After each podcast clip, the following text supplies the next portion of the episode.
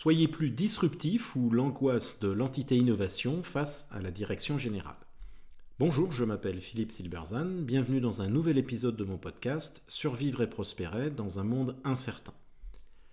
Les entités innovation créées au sein des grands groupes ont une vie difficile, ça n'est pas nouveau. La plupart disparaissent au bout de trois ans en moyenne, car passé la période euphorique de leur lancement, elles ne réussissent pas à s'inscrire dans la vie de l'organisation. Mais celles qui survivent ne sont pas pour autant tirées d'affaire, car elles sont victimes du paradoxe de l'organisation, coincées entre une direction générale qui exige plus de disruption et une organisation qui, via ses processus budgétaires, enlève toute chance à un projet disruptif de voir le jour.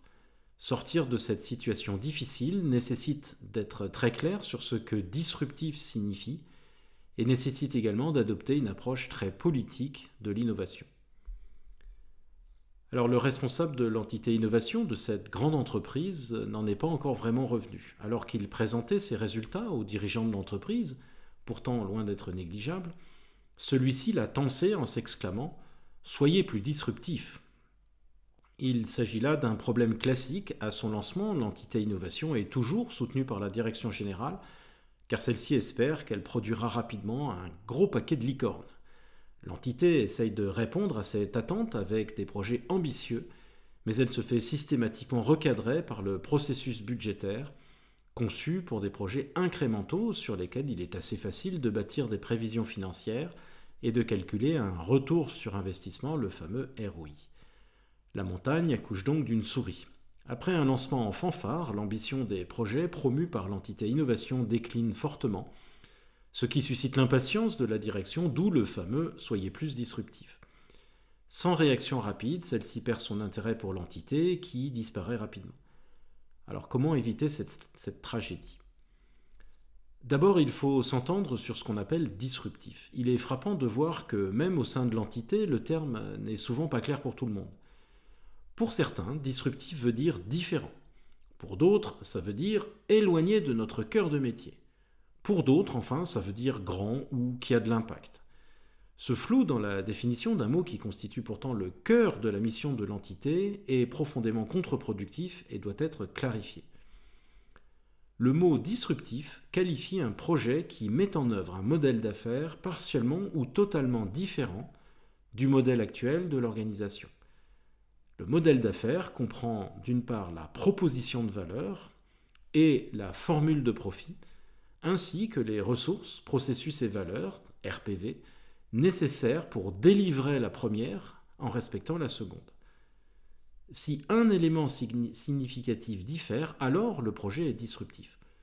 Par exemple, Nespresso était disruptif pour Nestlé car il supposait de concevoir une machine et de créer un réseau de distribution en propre, deux choses entièrement nouvelles pour l'entreprise. De façon importante, ce qui est disruptif pour un acteur ne l'est pas forcément pour un autre. L'émergence du numérique était ainsi disruptive pour Kodak car elle condamnait son activité de film argentique, alors qu'elle était continue pour Nikon, qui pouvait euh, continuer à fabriquer des appareils photo même si la technologie cœur de ceux-ci était très différente. Munie de cette définition claire et facile à appliquer, l'entité innovation peut ainsi traiter ses projets spécifiquement selon qu'ils sont continus ou disruptifs. Les premiers pourront être conduits au sein de l'organisation, tandis que les seconds devront être logés dans une entité partiellement ou totalement différente de l'entité mère. Ainsi, le projet Logan a été monté complètement indépendamment de la structure Renault qu'il avait rejetée initialement. L'offre low-cost BNU de Bouygues Telecom a initialement été piloté par une équipe indépendante qui s'est cependant appuyée sur l'infrastructure existante. Alors reste évidemment la question de l'impatience de la direction générale. Celle-ci repose sur plusieurs problèmes. Premièrement, la direction générale ne sait pas non plus ce que veut dire disruptif. Elle pense probablement que ça veut dire euh, un gros business rapidement, un peu comme un enfant qui rêve d'un énorme cadeau qui apparaîtrait comme par magie le soir de Noël. Deuxièmement, quel que soit son souhait de nouvelles activités disruptives, elle continue à appliquer une discipline de fer dans le processus budgétaire, éliminant systématiquement tous les projets disruptifs, car ceux-ci ne répondent pas aux critères de l'activité actuelle et qu'ils sont incapables de démontrer un ROI sur une période définie. Soyez plus disruptif constitue donc une injonction paradoxale comme le management moderne les aime tant. Alors que peut faire l'entité innovation? Il n'y a pas de méthode miracle, mais on peut pointer plusieurs éléments dans une approche d'ensemble. Premièrement, il faut comprendre qu'à l'origine d'un projet, le continu ne s'oppose pas forcément au disruptif. Un projet assez innocent, vu comme continu, peut, en fonction de décisions liées au modèle d'affaires choisi, devenir disruptif. Encore une fois, c'est le modèle d'affaires qui définit le caractère disruptif d'un projet, pas le projet lui-même. Or, le modèle d'affaires est choisi par les responsables du projet. Deuxièmement, le continu peut amener au disruptif par le biais de petits projets incrémentaux. Commencer petit en visant des petites victoires, ça veut dire qu'on capitalise sur ses réussites tandis que les échecs sont moins probables et moins graves. Commencer petit, ça veut aussi dire rendre service à des gens au sein de l'organisation et donc créer une forme de bienveillance et surtout développer une légitimité qui sera très utile au bout de quelques années lorsque la direction générale commencera à s'impatienter. Ainsi, un des dirigeants qui avait marqué son impatience à l'égard de l'entité innovation évoquée plus haut reconnaissait néanmoins que celle-ci avait démontré sa capacité à mener un vrai projet à bien. Même si celui-ci n'était pas révolutionnaire, il avait un impact concret. Du coup, l'entité commence à être visible en interne et on commence à s'adresser à elle pour des projets plus ambitieux. Au bout du continu, il y a souvent du disruptif. Comme on dit en anglais, small is big. Peut-on commencer d'entrée de jeu par le disruptif? Eh bien, j'en doute fort et nombre d'entités innovation se crament en essayant quand même, en particulier quand elles ont le malheur d'avoir disruptif dans leur nom, d'où leur courte durée de vie. Troisièmement, il faut intégrer que l'innovation est un processus social. Que cela plaise ou non, si les dirigeants ont le nez sur le ROI, c'est pour de bonnes raisons. À son lancement, l'entité n'a aucune légitimité et c'est normal. C'est à elle de l'établir.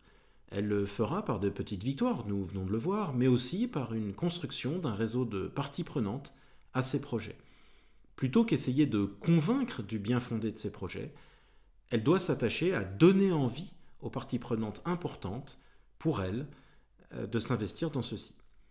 Donner envie est la clé de l'innovateur qui réussit.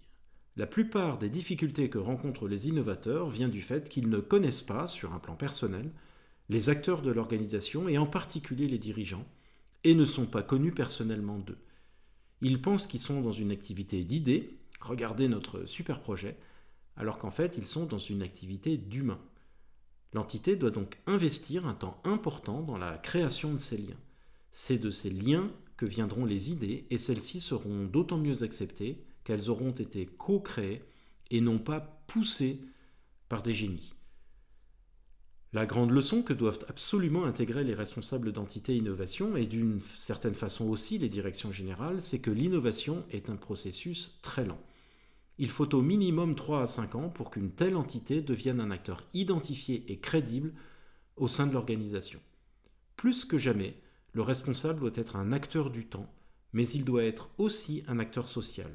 Au fond, et comme nous l'enseigne la théorie de l'effectuation, l'innovation est une activité politique.